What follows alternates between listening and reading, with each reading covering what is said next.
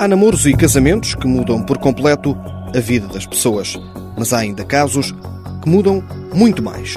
É o exemplo de Virginia Ferreira, que se iniciou na pesca pela mão da cara metade. Comecei a acompanhá-lo nos, nos, campeonatos dele, nos concursos, e eu comecei lá.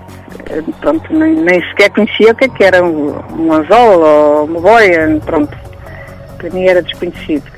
Foi tudo através dele. Foram dois amores à primeira vista? Pois foi, pois foi. O homem da sua vida alterou completamente a vida da Virgínia e até no lado profissional se deixou influenciar pelos gostos do agora marido. Sou vendedora de artigos de pesca. Está tudo ligado à pesca. É por isso vou às lojas vender os materiais de pesca. E faz uh, boa propaganda daquele material que também usa? Claro, claro. E as pessoas estão interessadas em saber aquilo que uso. Na primeira prova em que participou, Virgínia começou logo a surpreender. E classifiquei-me logo em primeiro lugar.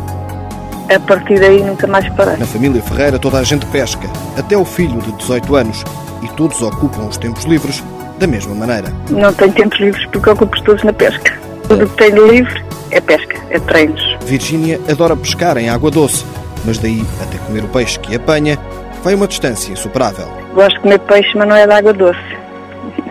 Todo o mar.